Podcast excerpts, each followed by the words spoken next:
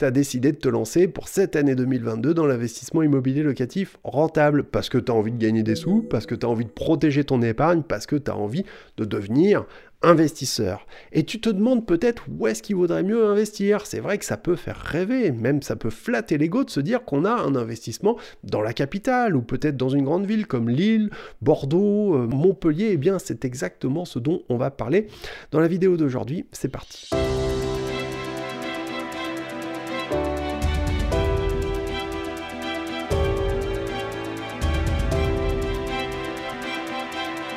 Bienvenue sur cette chaîne, elle s'appelle Frugalisme et Liberté Financière. C'est une chaîne qui est faite tout simplement pour t'apprendre à économiser sans te priver et à investir ton argent pour le faire travailler à ta place pour en avoir plus tout simplement.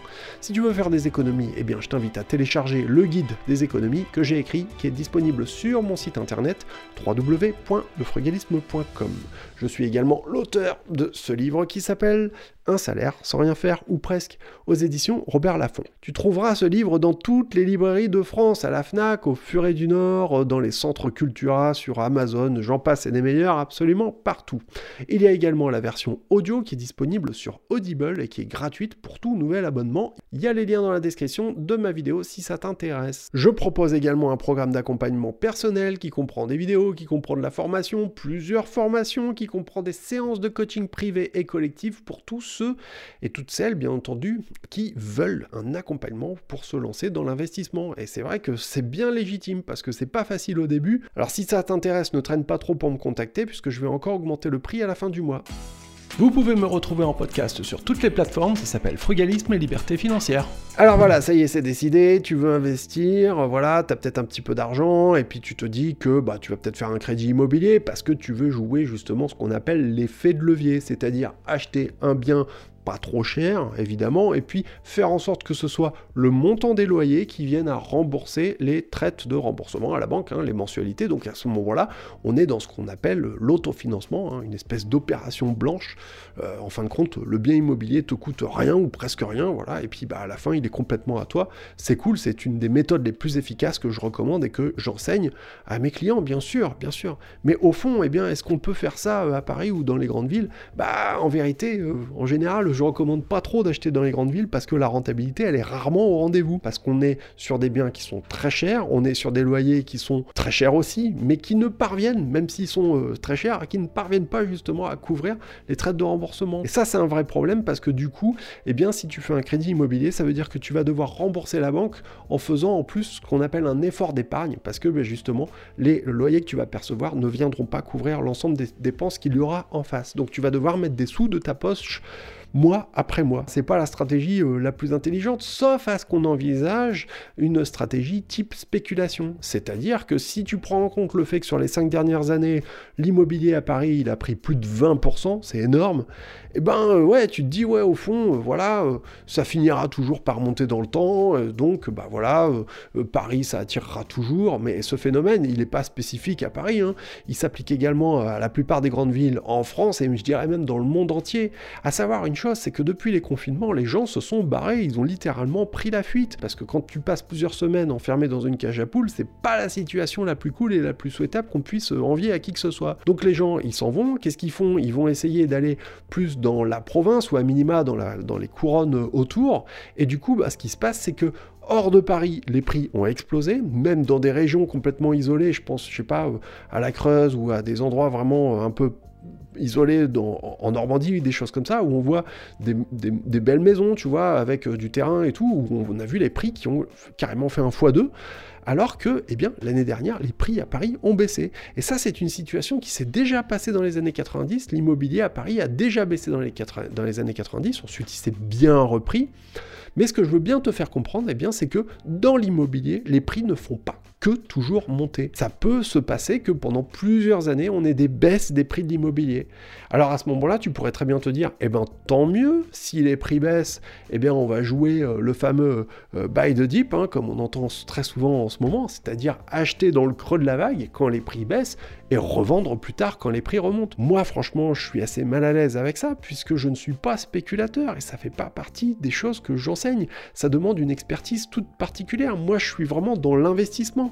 Mon approche, elle est investissement, c'est-à-dire que j'essaye de me pas de me focaliser uniquement sur la rentabilité, mais ça fait partie des critères qui sont les plus importants pour moi, puisque c'est ce qui va déterminer si je vais réussir à m'enrichir tout de suite, même un petit peu, même pas beaucoup, mais le but, l'objectif, c'est d'être en flux de trésorerie positif, qu'on appelle le fameux cash flow positif. Pour moi, c'est ça qu'on va chercher. Et si au moment de la revente plus tard, j'arrive à revendre plus cher, eh bien tant mieux, mais pour moi, ça n'est que la cerise sur le gâteau. Faut que je te dise un secret, si tu veux gagner beaucoup d'argent, eh bien, faut absolument que tu lâches un pouce euh, à cette vidéo et que tu t'abonnes à la chaîne et que tu cliques la cloche, comme ça tu seras tenu au courant des nouveaux contenus euh, que je produis. Non, blague à part, je peux absolument pas te garantir que c'est la meilleure des manières de réussir à gagner beaucoup d'argent, mais en tout cas, eh bien, ça permettra à YouTube de mieux mettre en avant mes contenus et de faire grandir cette communauté. Vous n'êtes que malheureusement 33% à peu près, 33-35% à être euh, abonné à la chaîne, j'essaye de faire grandir la communauté. Donc en fin de compte, euh, investir dans une grande ville, eh bien c'est une approche qui est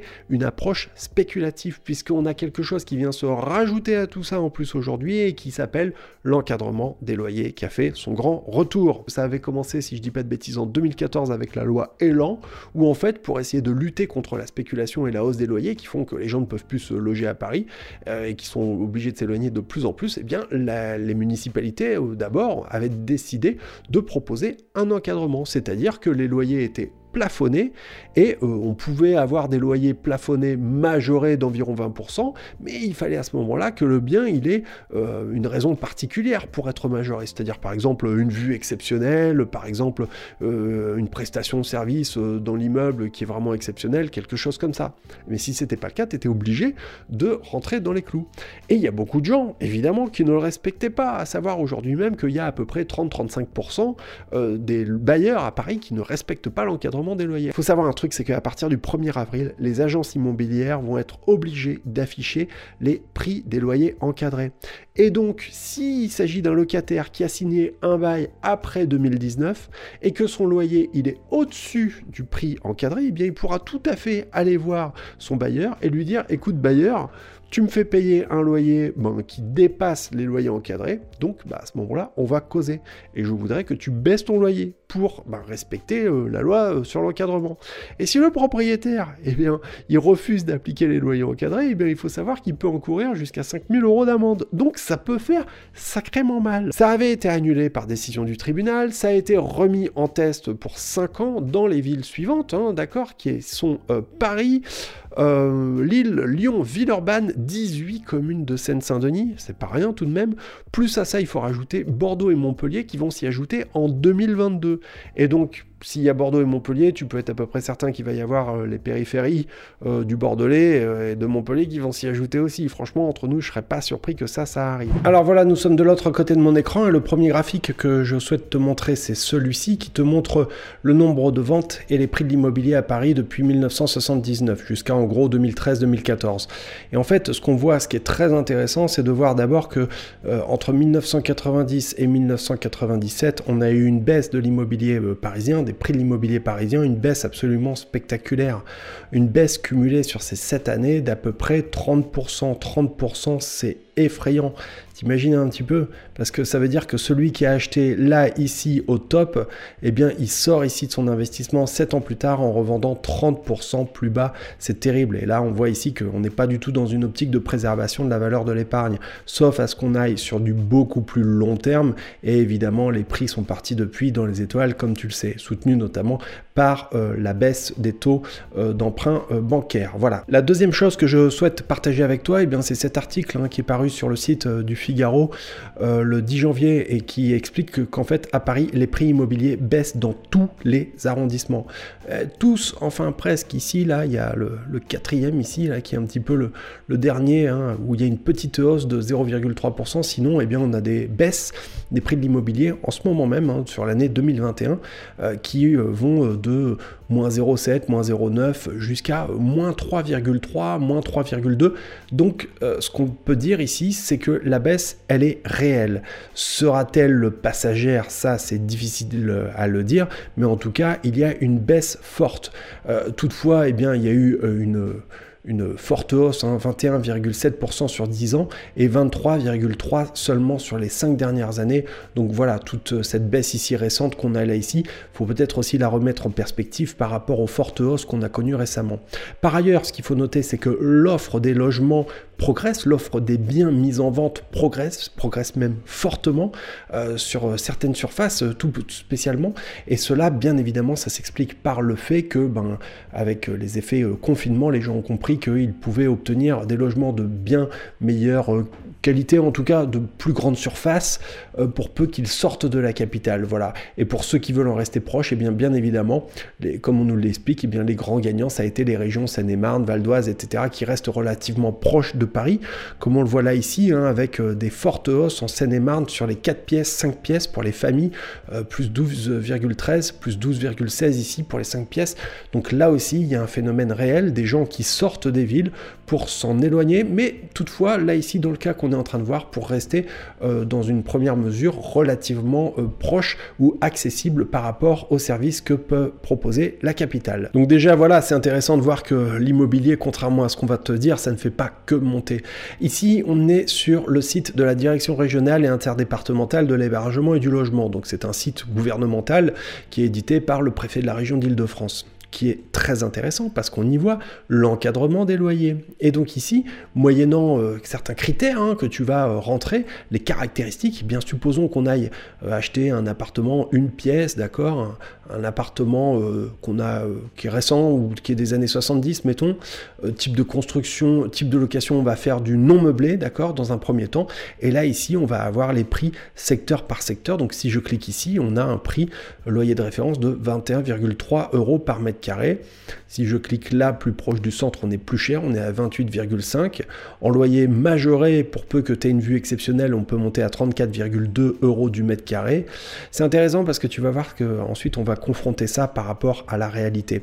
Si je clique ici, on a d'autres prix, 27,1, etc., etc. Donc ça a été euh, découpé de cette manière en secteur. Maintenant, je vais te prendre un exemple que je connais bien, puisqu'il y a quelques années, j'ai vécu à Paris, dans la rue Championnet, au numéro 74. Donc on va simplement mettre le 74 de la rue Championnet. C'est une rue très longue dans le 18e. Enfin, très longue. C'est une longue rue, là, tu vois, c'est celle-là ici.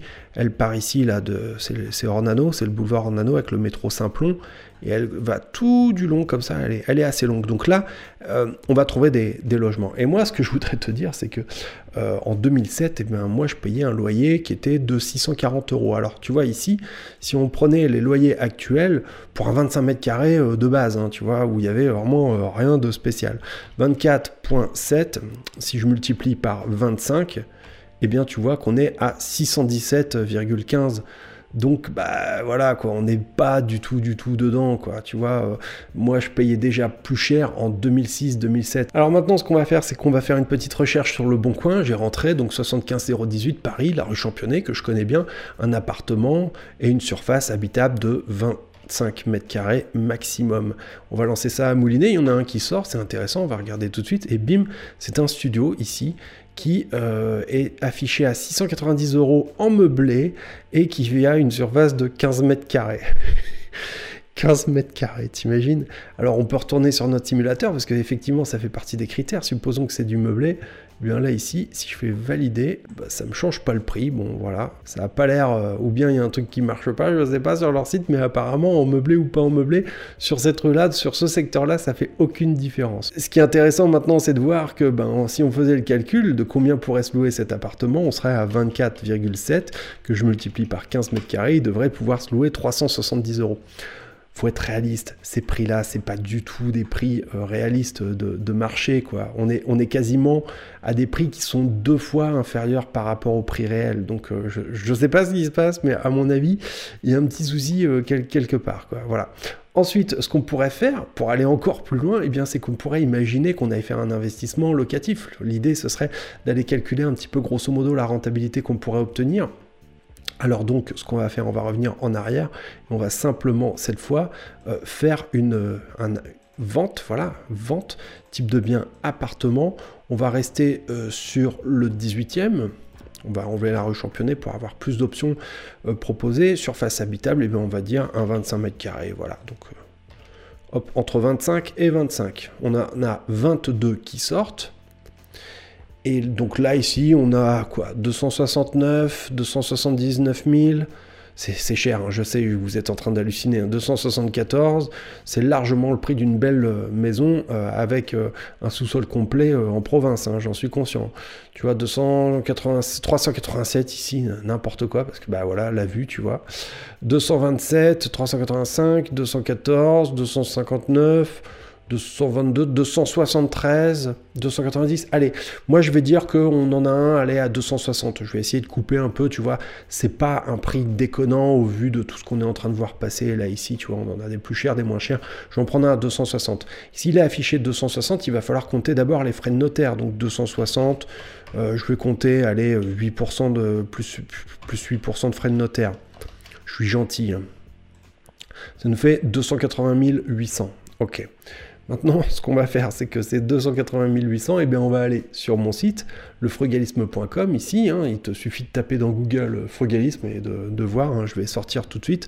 Tu vas dans la section Mes outils, la sous-section des calculatrices. Et là, ici, tu as un simulateur de rentabilité locative que je t'invite à utiliser. Tu cliques ici et on va simplement rentrer nos paramètres. Donc, euh, prix du logement, donc 280 euh, 800, puisque c'est avec les euh, frais de notaire inclus, 280 800. Attends, j'ai oublié un zéro. Voilà, 280 800. Pour un loyer mensuel, eh bien, le loyer réglementaire, donc on a dit que c'est 25 fois le loyer moyen, imaginons qu'on le loue en nu, hein. donc c'est 617,5 euh, euros, voilà, on va supposer que c'est notre loyer, 617,5, voilà, et ça fait qu'on a une rente à brute Ouais, super, de 2,64. Taxe foncière, allez, mettons que t'es 500 euh, balles de taxe foncière. Bon, voilà, je, fais comme ça à la grosse. Euh, tu vas avoir 600 euh, balles de charge. Tu vois, on est à 2,25. Je compte même pas de frais de gestion, tu vois. On est à 2,25 et j'ai même pas encore compté les traites de remboursement à la banque. Donc, c'est impossible d'arriver à s'enrichir et d'arriver en, en, ayant une démarche d'investisseur ça ne peut être qu'une démarche de spéculateur. Là, c'est clair et net, et vous le voyez, si on applique euh, les loyers plafonnés, on ne peut pas réussir à obtenir euh, de grosses rentabilités. Et quand bien même on irait plus loin, il faudrait vraiment appliquer euh, des prix vraiment délirants pour réussir à s'enrichir de cette manière-là. On avait déjà des loyers très chers, mais qui ne permettaient pas de combler les dettes que tu auras auprès de la banque, si tu veux faire un investissement via du crédit. Mais si en plus on a un encadrement, et eh bien en quelque sorte la situation elle devient encore pire. La seule manière de gagner vraiment de l'argent si tu souhaites investir dans les grandes villes, eh bien ça va consister à avoir une approche spéculative, c'est-à-dire à acheter dans un quartier que tu espères euh, qui va prendre énormément et qui va gagner énormément en attractivité pour revendre ensuite dans quelques années euh, en prenant euh, la plus-value au passage. Pour moi, c'est la seule manière de réussir à gagner de l'argent. Alors au fond, est-ce qu'il faut ou pas investir dans ces grandes villes? Déjà, j'en sais rien parce que c'est une décision qui est hyper personnelle. Admettons mettons par exemple qu'il t'arrive de travailler sur Paris euh, et que tu as besoin euh, d'un pied-à-terre parce que ben voilà, ça va te revenir peut-être moins cher d'avoir ton propre logement là-bas sur place plutôt que de louer tout le temps tout le temps des pioles, ça peut être une bonne idée. Ou peut-être si tu as un enfant qui fait des études dans la grande ville, ça et que tu as les moyens, tu as les sous, tu peux très bien envisager de lui acheter un appartement ou de faire un crédit éventuellement pour ça, euh, le temps qu'il puisse euh, faire ses études et d'ensuite le revendre plus tard. Ce que je veux dire, c'est que là, on rentre dans des considérations qui sont hyper, hyper personnelles. Mais ce qui est sûr, c'est que si tu as une approche purement euh, investisseur pour réussir à t'enrichir à long terme et acquérir, je te le souhaite, une forme d'indépendance ou de liberté financière, c'est peut-être pas la meilleure des méthodes. Sachant que ben, ça a déjà été la course pour acheter les chambres de pour les retaper et essayer d'en profiter.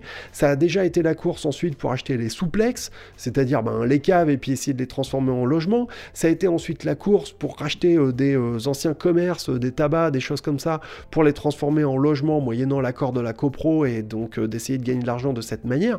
Ce que je veux dire, c'est qu'à un moment donné, c'est limité. L'encadrement des loyers, bien évidemment, ne concerne pas la location saisonnière, mais la location saisonnière elle-même est très encadrée puisque ben, on est sur des durées de logement qui sont euh, complètement, des durées de location qui sont limitées, qui sont encadrées, qui sont de plus en plus contrôlées en plus aujourd'hui.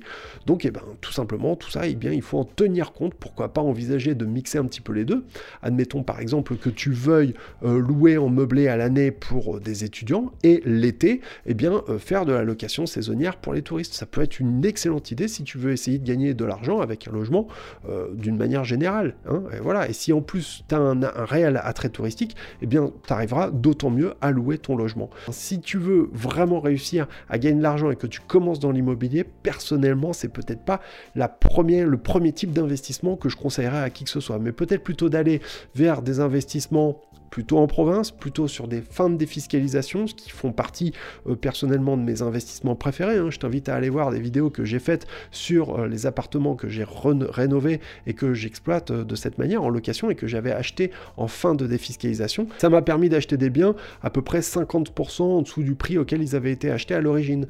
Donc ben c'est plutôt intéressant quoi, on va pas se mentir. Et en plus, à gérer, à piloter, à louer, c'est pas très compliqué parce qu'on est sur des biens qui sont plutôt récents, donc plutôt en bon état, sachant par ailleurs qu'il y a le nouveau DPE qui va être beaucoup plus restrictif aussi, ça aussi il faut le compter. Ce que je voudrais que tu retiennes de cette vidéo, et ça c'est vraiment quelque chose qu'il faut que tu t'imprimes en rouge clignotant si tu t'intéresses à l'investissement immobilier locatif, c'est que en vérité on gagne de l'argent à l'achat. Ce que j'entends par là, c'est que en dessous d'un certain prix, tous les biens que tu vas trouver euh, sur le marché vont devenir des affaires rentables. Et donc, il faut réussir à obtenir un prix qui te permette d'avoir de la rentabilité tout de suite. Pas dans 20 ans, mais tout de suite, immédiatement, de manière à ce que tu fasses une bonne affaire de manière à ce que tu réussisses à faire un investissement sur un bien qui va s'autofinancer. L'opération s'autofinance. Et comme ça, la banque pourra te, te prêter à nouveau une deuxième, une troisième fois. Ce qu'il faut savoir, c'est que évidemment, faire un investissement immobilier, acheter un bien immobilier, pour peu que tu aies des revenus, hein, attention évidemment, c'est une condition sine qua non, eh bien, ça n'est pas si difficile en soi. Par contre, ce qui est beaucoup plus dur, c'est d'arriver à en faire 2, 3, 4, 5, 7 qui soient rentables. Là, ça devient une autre paire de manches parce que ça veut dire que tu n'as pas le droit de te planter, sinon la banque, elle refusera de te prêter à nouveau. C'est exactement ce que j'apprends à mes clients et aux membres de mon programme d'accompagnement. Donc voilà, j'espère que cette vidéo, elle t'a un petit peu éclairé. Si tu veux aller plus loin, je t'invite à me contacter pour prendre un rendez-vous et voir ensemble ben, si tu souhaites apprendre à investir intelligemment. Je t'invite également à aller voir cette vidéo si tu veux voir euh, mon dernier investissement que j'avais fait l'année dernière pour un bien en de défiscalisation. Et pour le reste, eh bien, je te souhaite une excellente journée. Je te dis à très bientôt. Merci, salut et ciao.